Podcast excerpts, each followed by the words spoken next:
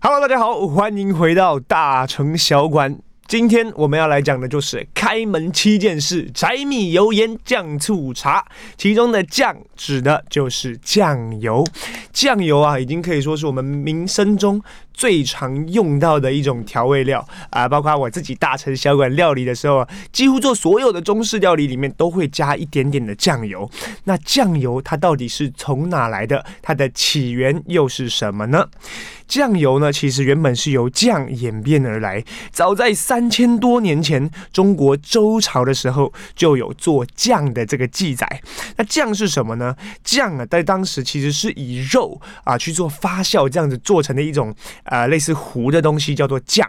那当时呢，被称作海，喝矮海三声海这个字呢，也不是很好写，是一个有部，然后呢，在左边，右边呢是一个右边的右，再加一个皿。在下面这个字叫做海，在周朝的时候啊，甚至有设置叫做海人这样子的一个官位，他呢就掌管啊这个供应。豆食所制作的各种酱制的食物，那随着人们呢开始大量的食用谷物以代替产量不足的肉以后呢，大豆作为这个原料啊进入酿造的领域，就是说海原本都是用肉做的，那慢慢后来呢，因为呢谷物比较多嘛，比较丰盛，所以呢就用谷物来代替做酱这样子的一个发酵的原料。那这样的历史记载呢，最早就是说有在文献上的，是出现在西周的周礼里面呢、百酱之中，说内有鱼酱、卵酱、芍药酱、菜酱、果酱。简单来说，就是万物皆可酱。那就是以前人呢，他们发现了所有的东西呢，都可以透过一些腌制啊、发酵啊，这样子做成酱来吃，而且也觉得很好吃啊。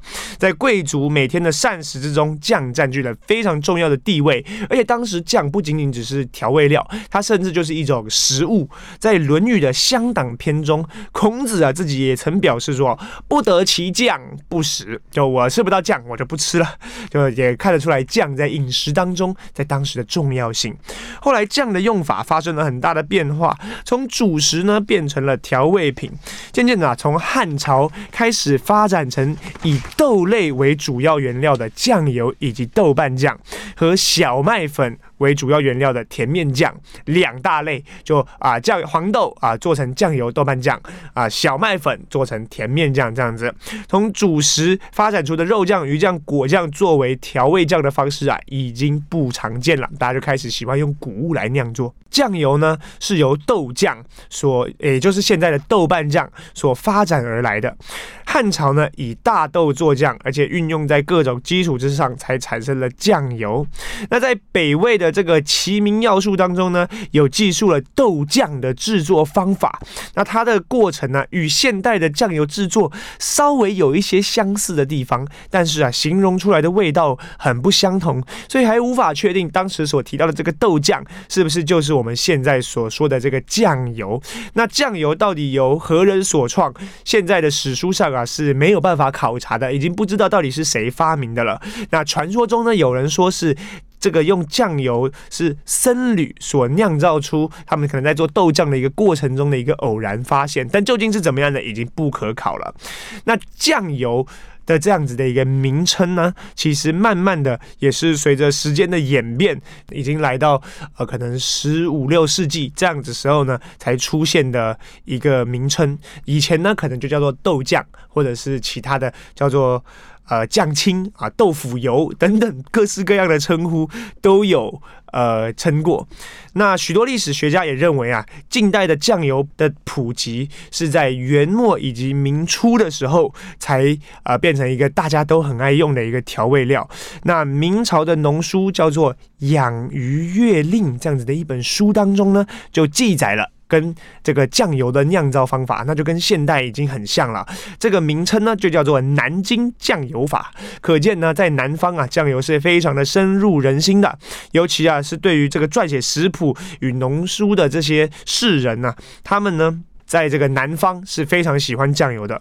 后来经过朝代一段一段的这个更迭呢，中国重新统一后，酱油才随着书籍的传播，而慢慢的由南方来到了北方，变成我们现在全世界都很爱吃的酱油。那酱油呢，有几种比较常见的，我们就来介绍一下，就是生抽以及老抽。生抽呢，它的颜色是比较呈红褐色的，颜色比较淡，那味道呢比较咸。一般是来烹调用的，那生抽呢是用来调味啊，给一点那种酱香味，咸咸的感觉。那因为呢颜色的淡，所以呢做炒菜啊或者凉菜的时候用的比较多。那生抽的制作呢，是酱生抽酱油是酱油的一个品种，也是我们很常用的一种酱油。它是以大豆呃或黄豆啊加上面粉作为主要的原料，人工接入这个种曲以后呢，经过天然的这个露晒啊发酵而成的。那这个颜色呢非常的红润啊，味道呢鲜美啊，齿味也非常的浓郁，就是我们所谓的酱香味啦。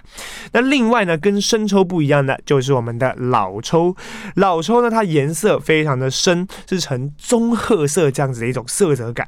那老抽呢，吃到嘴里以后呢，其实是有一种鲜甜鲜甜的感觉，而不会那么的咸。一般呢、啊，用来是给食品上色用的，所以啊，就会用在红烧啊，或是一些卤菜啊，要让它上色的时候，老抽就很好用啊。那老抽的制作呢，其实是在生抽酱油的基础之上，再去加上一些焦糖色的这种特殊工艺所制成的酱油。我们就叫它为老抽。那另外呢，讲完了我们平常比较常见的酱油之外，在台湾也很常见的各式各样的日本酱油，譬如说什么。尖味酱油、昆布酱油啊啊，柴鱼酱油、浓口酱油，各式各样的酱油都是由日本所发明出来的。那日本的酱油是怎么一回事呢？日本最初的酱油啊，其实就是从味噌中提取出来的。那味噌大家都知道，在日本是很常见的一种调味料嘛。那味噌的发现发明呢，跟海也有关系。这个海在我们从中国传到日本之后呢，日本也发展成了什么鱼酱啊、肉酱啊。草酱啊，等等等等的各式各样的海，那最后呢，他们使用大豆以及小麦这样子的谷物制作的这种酱，也从朝鲜传到了日本。那这样子的这种谷酱，就是呢日本味噌的原型。那在这个一二五四年的时候，一位叫做觉心的日本僧侣啊，来到这个宋朝去修行五年之后呢，将寺中的这个味噌的做法带回了日本。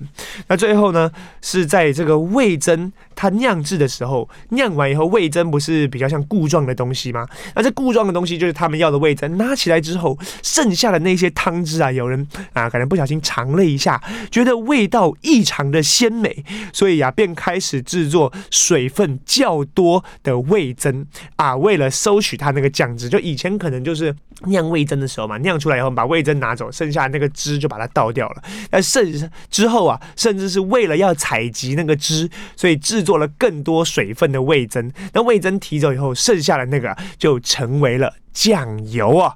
那在一五八零年之后呢，日本的这个酱油的生产技术啊，已经非常的成熟了。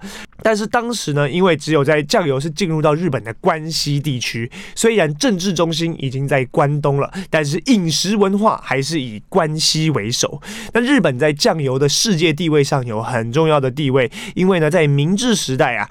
日本把酱油带到了欧洲的世博会啊，一推出以后就非常受欢迎，酱油开始向欧洲的各大国啊开始进行出口。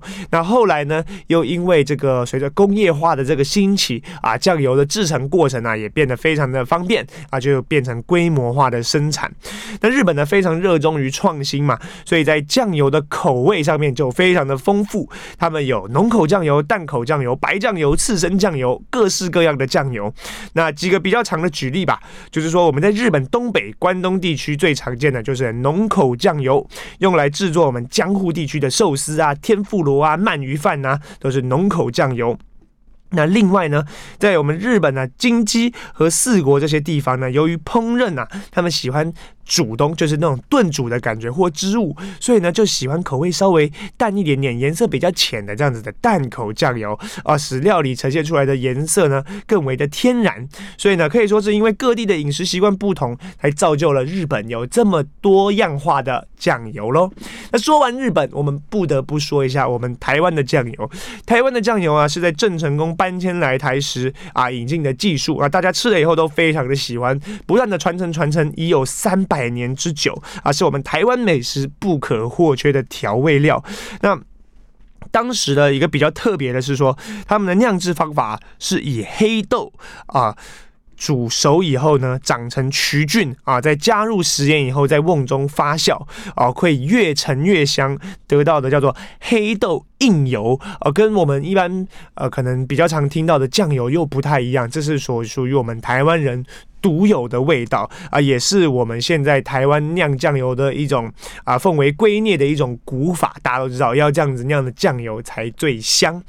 那既然提到了酱油，就不得不提一下酱油的好朋友醋，醋呢，传说这也是传说，已经没有可考的这个历史文献了。是说我们都知道酒是由杜康发明的，那杜康呢，在发明这个酒了以后呢，他的儿子啊，也就跟叫做黑塔，也就跟杜康来学怎么酿这个酒。但是呢，他们酿酒以后，其实会剩下很多的这个酒糟。那酒糟每次都丢掉，他就觉得很浪费哦。所以呢，他们呢就把它存放起来，在缸里面浸泡着啊，就放在那，先放一下，看之后要做什么样的利用。结果呢，过了一阵子以后，一开缸就闻到那个酒糟，它经过再次的发酵以后的那个味道，哇，非常的香啊！尝了一口以后啊，酸甜兼备，而且味道鲜美回甘啊，这样子的一个味道，就把它储存作为调味浆。那黑塔呢，就把这种调味浆取名叫做醋，这就是传说中我们醋的由来，其实是由酒酿剩下的东西才做出来的醋哦。好的，以上。讲到了酱油跟醋，还有各式各样酱油的由来，觉得非常的有意思。有兴趣的朋友呢，其实也可以在我们所有的影片当中留言，告诉我们你们想要了解怎么样的食材，以后呢想要听到怎么样不一样的内容，都可以在我们的留言底下告诉我们。以上就是我们本期的所有内容，我们下次再见，拜拜。